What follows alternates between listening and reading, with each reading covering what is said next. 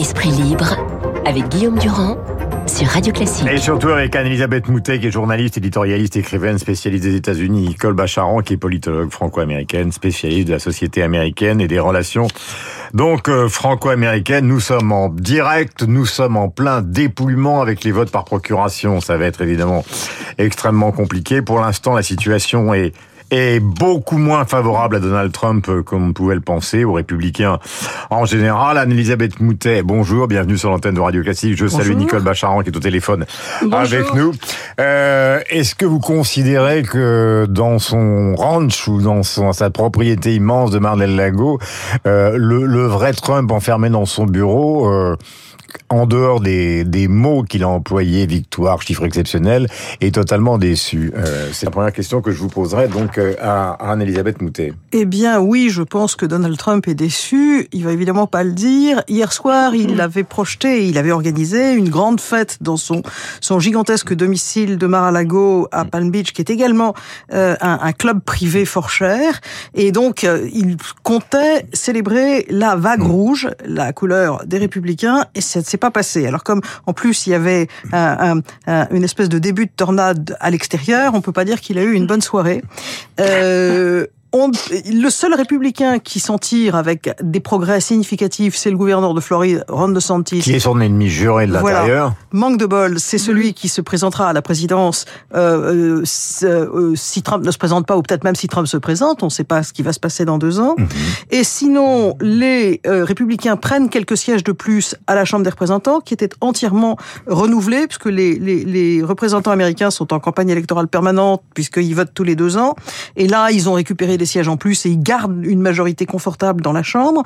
Mais le Sénat, tel que ça se présente, ne tombera pas euh, aux, euh, aux républicains. Donc il ne peut pas y avoir ce matin d'énormes surprises. C'est-à-dire que la vague euh, qui avait été annoncée par les sondages flop la vague rouge n'arrive pas.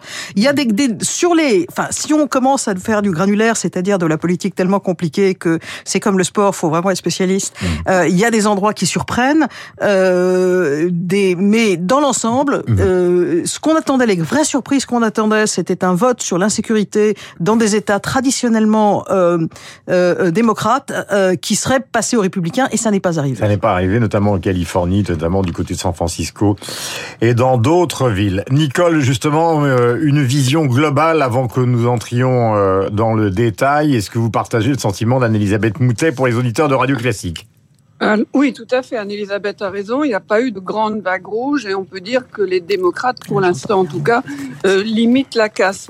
Moi, ce que je vois globalement, c'est vraiment une démocratie en lutte pour sa survie, avec des électeurs qui ont évidemment des visions très différentes, ils restent très divisés, mais ils votent, ils votent beaucoup à des élections de mi-mandat qui souvent ne suscitent pas l'enthousiasme. Mmh. Et ce vote très nombreux, il montre que la voilà, la division reste forte. Les démocrates n'ont pas eu totalement tort de mettre en avant la défense de l'avortement. Ça a beaucoup pesé dans la mobilisation de leurs électeurs, à peu près autant que l'inflation euh, côté républicain. -hmm. Je rejoins ce que disait Anne-Elisabeth, c'est pas une nuit grandiose euh, pour. Parce qu'on pouvait euh, s'attendre, pardonnez-moi Nicole, mais on pouvait peut-être s'attendre s'il y avait une vague très importante pour les républicains, une déclaration de candidature officielle de Trump. En tout cas, c'était l'occasion. Et pour l'instant, rien du tout. D'ailleurs, même la déclaration qu'il a faite se félicitant des chiffres n'a pas été retransmise sur toutes les chaînes de télévision. Donc il y a quand même, c'est pas du, du militantisme anti-Trump de notre part, c'est la constatation des faits de la nuit.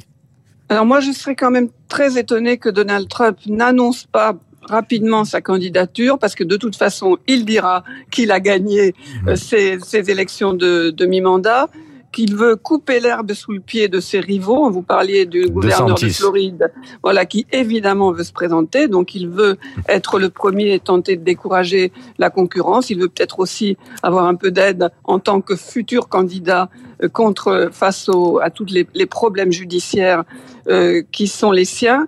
Mais bien sûr, si on regarde dans le détail, on voit qu'il y a nombre de pro-Trump euh, très très vigoureux qui ont été élus, mais on voit aussi qu'en mettant comme test absolu pour soutenir ces candidats euh, Donald Trump qui exige qu'ils disent l'élection de 2020 a été volée, il a soutenu aussi un certain nombre de comment dire de candidats radicalement incompétent, si ce n'est un peu déséquilibré. Hmm. Et cela. Faites allusion à qui, par exemple euh, Je pense par exemple à Don Bolduc pour le Sénat du, du, New Hampshire qui clamait que à cause des excès des identités de genre, euh, les enfants pouvaient maintenant s'identifier à des chats et passer la classe à miauler. voilà. Euh, il y en a quelques autres euh, du même tonneau, si j'ose dire, pour des postes de sénateurs des États-Unis. Ce mhm. n'est pas, Alors, ce n'est pas rien. Donc euh, il a peut-être pas mal joué. Je voudrais qu'on passe de l'autre côté parce que comme on n'a pas tous les résultats, euh, on, on, ne peut évidemment pas les donner Précisément, euh, le scrutin est donc serré. Il y a tous ces votes par procuration. Ça va prendre quand même euh, pas mal de temps pour arriver à une vision extrêmement précise. Mais passons de l'autre côté. Du côté des démocrates, Biden a toujours dit à Anne-Elisabeth Moutet qu'il se représenterait. Mais en fait, pour des raisons d'âge et de santé, personne n'y croit. Euh, Est-ce que vous avez l'impression que c'est une vérité, qu'il lui, il a passé une bonne nuit euh, et qu'il considère qu'il a la chance euh, de pouvoir faire un deuxième mandat? Ou est-ce que derrière lui, il y a enfin ou peut-être quelqu'un qui sort et qui permettrait justement aux démocrates d'affronter Trump ou de Santis? Eh bien, euh, d'abord, le problème de Biden, c'est pas d'être élu dans deux ans, c'est d'abord il, le dit tout le temps de ne pas être de ne pas être un canard boiteux pendant deux ans, hmm. euh, puisque déjà il est il est mis en cause. Et donc là il est réinstallé, euh, il peut gouverner en prenant des décisions à peu près comme il veut, parce que sinon, essentiellement, c'est on attendait la chute. Hmm. Donc pour lui, c'est important. Il connaît très bien la vie parlementaire américaine en plus. Hein. Bah, il a une énorme expérience de la vie parlementaire et on espère qu'il s'en souvient de la plupart de ce, de ce qu'il a eu comme expérience. Le problème, c'est quand, euh, quand, quand Biden parle, on se rend bien compte que c'est un monsieur d'un certain âge et qu'il a plus du tout l'agilité hmm. mentale euh, qu'il avait avant. Cela dit, ça n'a pas arrêté un candidat en Pennsylvanie qui s'appelle euh, Futterman et qui a eu, euh, pauvre homme, une, une, un AVC euh, il y a cinq mois et qui, dans les débats, oubliait des mots et, ne, et néanmoins il passe haut la main. Donc euh, ça, ça n'empêche pas les gens. Mais pour pour euh, Biden, son problème c'est l'inverse de celui de Trump. Son problème c'est de c'est essentiellement de faire le vide autour de lui. Mhm. donc là c'est fait. on ne sait donc toujours pas qui va se présenter. Certains des, des, des, des, gens qui étaient donnés comme étant des très bons candidats, comme un, un jeune un jeune homme dynamique qui s'appelle Beto O'Rourke, se sont fait battre.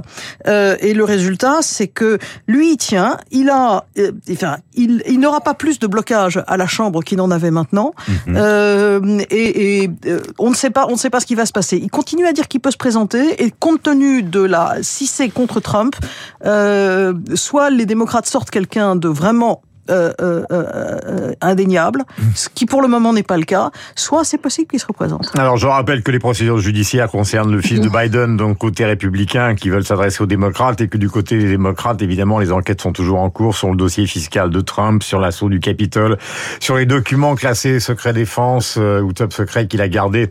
Donc chez lui, affaire à suivre. Dernière question, Nicole, c'est important, on a évoqué avec Laurent Fabius, on est dans une position qui est celle de la guerre, qui est quand même en grande partie par l'Amérique. Au regard de ce slogan, euh, de ce scrutin de ce matin, euh, est-ce que vous avez l'impression que quelque chose va changer?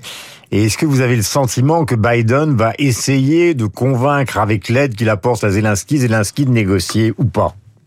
Euh, D'une part, je pense que pas grand-chose ne va pas grand-chose ne va changer dans l'aide à l'Ukraine. Déjà, il y a eu 40 milliards de crédits votés. Ils sont loin d'être tous dépensés. Donc, il y a des, armes et des commandes d'armes qui vont continuer à arriver vers l'Ukraine. D'autre part, si la, la, faculté d'agir de Joe Biden est un peu limitée à l'intérieur à cause d'une perte de la majorité à la Chambre des représentants, la politique étrangère reste son domaine privilégié. Il est commandant en chef euh, des armées. Maintenant, ce qui a été signalé à Zelensky par l'administration américaine, c'est de marquer une ouverture à la possibilité de négociation sans même dire le préalable, c'est que, que Vladimir Poutine ne soit plus au pouvoir. Mais on sait que c'est une manœuvre pour adoucir un petit peu le langage de Zelensky et aider Biden à souder ou à continuer à souder euh, la, euh, la coalition euh, euro, européenne américaine derrière l'Ukraine. Donc je ne crois pas qu'il va que Joe Biden va exiger, pousser euh, Volodymyr Zelensky à des négociations, mais il, il tente tout ce qu'il faut pour que, avec l'hiver qui arrive, l'inflation, les prix de l'énergie, les coûts de cette guerre tout à fait extraordinaire et qui va durer, les alliés restent soudés derrière euh, derrière l'Ukraine. Merci euh, Nicole. Je rappelle qu'il va y avoir un discours sur l'utilisation justement de l'armée donc en France par le président de la République dans les heures qui viennent. Un petit mot, on est totalement au terme, Anne-Elisabeth Moutet, justement sur cette affaire de la guerre et l'administration Biden et les relations avec Zelensky. C'est-à-dire d'un côté on donne des armes, de l'autre côté on aimerait bien qu'à un moment ou un autre il ouvre la porte à des conversations. Alors c'est un petit peu plus compliqué que ça parce que d'abord. C'est pour ça que vous êtes là. Il y a eu des il y a eu des, il y a eu des fuites. Il n'y a pas eu de déclaration officielle. Il y a eu des fuites qui disaient que le que le que le département d'État et, et, et suggérait qu'il n'y ait plus d'ouverture dans les termes de l'Ukraine. C'est quelque chose qui a été très mal reçu à Kiev euh, parce que la nature même de l'invasion russe n'a pas changé et on voit bien que c'est de la politique intérieure. Mais euh, comme Zelensky est quelqu'un qui sait extrêmement bien euh, euh, quels sont les sujets de préoccupation de différents les, des différents présidents euh, euh, et, et chefs d'État et chefs de gouvernement, je pense pas que ça va changer quelque chose aux relations. Ce que je pense aussi, c'est que euh, l'Amérique a fait un effort financier moins que ça. Je veux dire que c'est 1% du budget militaire américain, donc c'est pas non plus une fortune. C'est beaucoup moins que ce qu'on donnait des pays comme la Pologne, la Lituanie, l'Estonie, où c'était 30 ou 40% euh, du budget militaire. Mais euh, il y a eu un effort d'efficacité une fois que les Américains ont décidé d'armer l'Ukraine pour euh, trouver les armes, les envoyer, les faire passer, euh, qui font qu'il y a tout un, un, un euh, à partir du moment où la machine se met en route, la machine fonctionne tellement bien que pour l'arrêter, ça va être compliqué. Merci à vous deux. Il est pile 9h sur l'antenne de Radio Classique. Nous allons enchaîner avec le journal incontournable. La météo, elle est nécessaire. Demain, ce sera une spéciale Qatar, puisque ce soir, nous avons donc la composition de l'équipe de France pour le mondial de football. Qatar, endroit totalement controversé pour le, le, le, le, déroulement de cette Coupe du Monde. Toute la rédaction de Radio Classique sera comme pour ce matin avec les metteurs mobilisés. Voici la météo et voici le journal avec...